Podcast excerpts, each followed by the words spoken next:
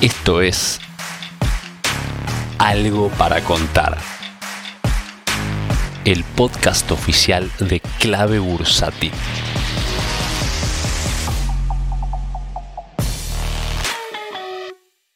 Muy buen día nuevamente, Andy Stop como cada miércoles, hablando del mundo de los CDRs acá en Algo para Contar. ¿Y qué tengo para contarte? Bueno, que efectivamente los tres índices de Estados Unidos siguen alcistas, siguen dentro de un canal alcista y arriba de la media de 21, los tres índices. Y claro, hace dos miércoles te vengo diciendo, cuidado, está muy arriba, tiene que ajustar, está nublado, por ahí llueve. Eh, bueno, todavía no ocurre, lo cual, por un lado, genial, porque claramente está estamos muy comprados en lo que es CDRs de eh, Estados Unidos, porque claro, primero me quiero cubrir de la inflación, me quiero cubrir la devaluación del dólar, entonces estoy en un instrumento dolarizado, perfecto, por un lado. Por otro lado, Estados Unidos está súper alcista y sube y sube y sube, entonces, claro, ¿por qué voy a invertir en otros países como, este, no sé, Brasil que viene bajando, China que le vienen pegando linda paliza? Claro, todo Estados Unidos, todo CDRs, y sube y sube y sube. Pero atentos, atentos porque ayer ya aflojaron un un poquito los índices, el S&P por ejemplo, hoy también está levemente negativo, aunque está arriba de la media. El QQQ o el Nasdaq también ayer ya empezó a aflojar, no pudo pasar los 400 dólares, número redondo muy importante. También hoy está aflojando menos 0.35 en este momento, pero también arriba de la media. Y el Dow Jones, que es lo más sólido por el momento, también está aflojando, pero igual también sigue arriba de la media de 21. Así que, ¿quién te dice que el miércoles que viene eh, les esté diciendo el mercado ya perdió la media de 21? Atentos los que están de corto plazo, ¿no? Porque esto también siempre lo aclaro y siempre es importante. Mi mirada, lo que te digo, tiene que ver con el análisis técnico y con el corto plazo, ¿está bien? Si alguno de ustedes que me está escuchando es un inversor de mediano largo plazo o que le gusta hacer fundamentals,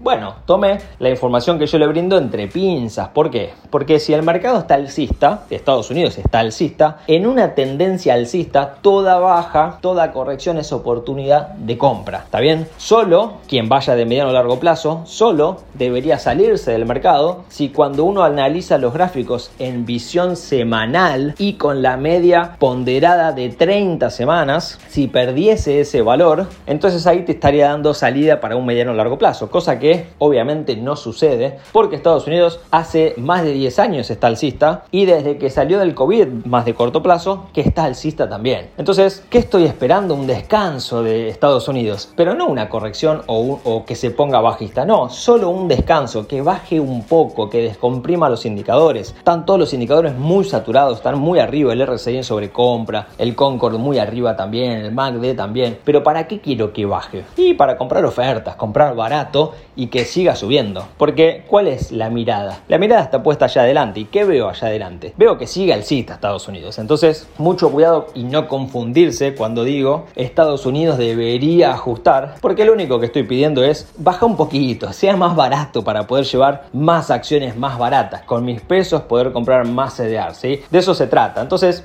en el interín, mientras estoy líquido, ¿qué hago con la liquidez? ¿Me quedo en pesos? No, no me quedo en pesos, porque me devalúan el peso, cada vez tengo menos dinero. Inflación me come los pesos, cada vez tengo menos dinero. Bueno, entonces, ¿qué puedo hacer, Andy, mientras espero que Estados Unidos corrija? Mira, tenés varias opciones, ¿no? De renta fija, pero en principio tenés bonos que ajustan por ser, o sea, inflación, y bonos que ajustan por dólar, o sea, te cubrís de la devaluación. Entonces, entre esos dos instrumentos ya estás cubierto, de la inflación y de la devaluación. Ahora, también tenés fondos money market, tenés para hacer una caución, así que tenés varios instrumentos para no quedarte líquido en pesos y no seguir perdiendo. Aparte, ahora este fin de se vienen las elecciones y las elecciones, acorde a lo que pase, el lunes que viene puede pasar cualquier cosa, puede quedarse todo igual, ¿no? Pero las expectativas son de una devaluación o de que tomen medidas un poco más ortodoxas, ¿sí? Ya sabemos que los gobiernos anteriores de Cristina, la semana siguiente a las elecciones, bueno, la semana siguiente a una de las elecciones presidenciales aplicó el cepo, aplicó una devaluación cuando Kicillof era ministro. Digo, apenas salió de las elecciones fue eso. ¿Por qué? Porque apenas salgo de la elección es el momento que me queda más lejos para la próxima elección. Entonces me da tiempo de recuperar todo lo que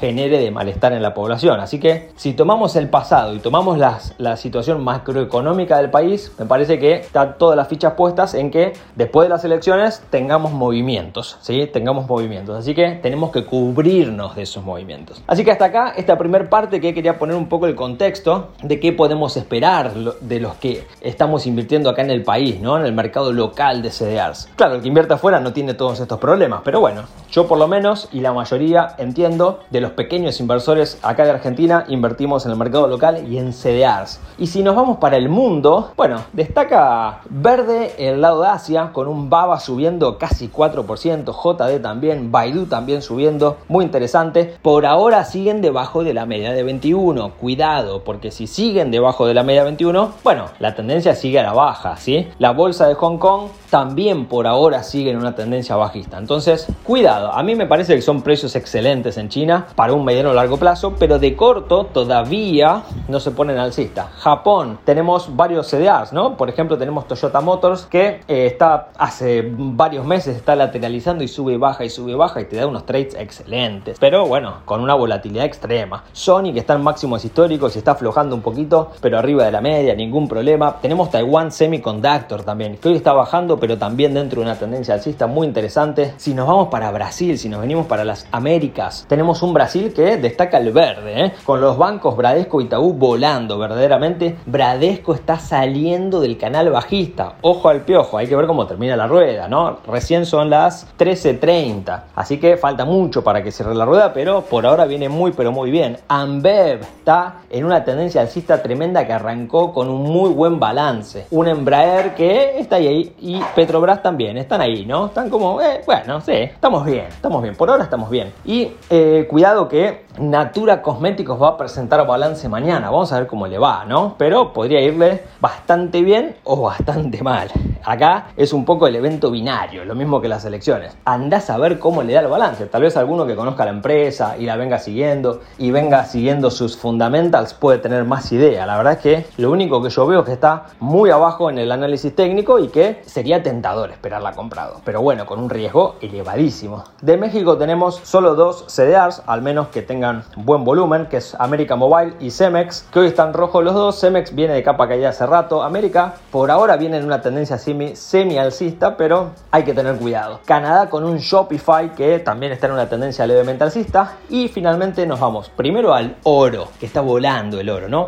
Y claro, tiene que ver con una noticia que salió hoy de la inflación estimada en Estados Unidos superior a lo que se venía, perdón, la, la inflación superior a la estimada. Entonces esto tiró para arriba lo que es plata y oro, ¿no? Entonces las mineras de plata y las de oro están volando. Pero cuidado que, por ejemplo, Yamana Gold y Barry Gold han llegado a la EMA de 200 y no la pudieron superar. Cuidado. Harmony Gold viene un poquito más atrás y Goldfield de Sudáfrica ya superó todas las medias móviles y viene muy bien, pero cuidado que el oro y las mineras están muy volátiles y dependen mucho de noticias. Mañana sale otra noticia y se te desploman 5%. Entonces, mucho pero mucho cuidado. Y finalmente Europa, que tenemos un poco mixto. Europa de alguna manera siempre es un poco más aburrido, ¿sí? No tenemos grandes subas, grandes bajas, depende mucho de Estados Unidos también, pero tiene 5 horas de diferencia los mercados de Europa. Entonces ahí es como que tenemos siempre una dicotomía. Eh, pero destaca BP y Shell, que son dos petroleras que están en tendencia claramente bajista, debajo de la media. Tenemos un Tenaris que también viene bajando bastante. Que dicho sea de paso, Tenaris está en la bolsa de Luxemburgo, ¿sí? Que hay varias cosas ahí. Tenemos a Spotify también bajando y perdiendo la media de 21. Cuidado. Globan también bajando, por ahora viene bien, arriba de la media. Bueno, Tenaris, como te decía, bajando 5 y medio. Por ahora arriba de la media también, pero cuidado que no la pierda. Y finalmente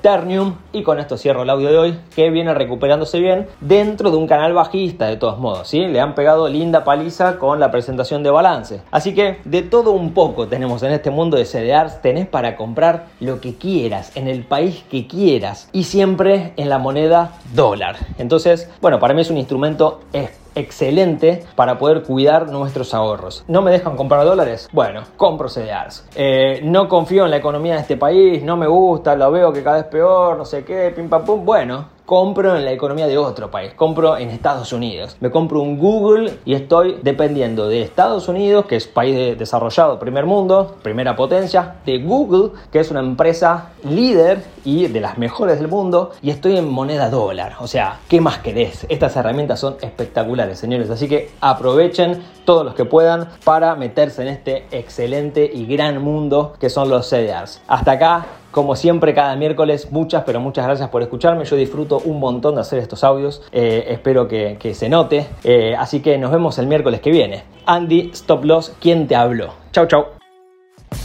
Si querés enterarte de la última información del mercado en tiempo real y sin costo alguno, sumate a nuestra comunidad de WhatsApp en clavebursátil.com barra comunidad. Un espacio de inversores para inversores.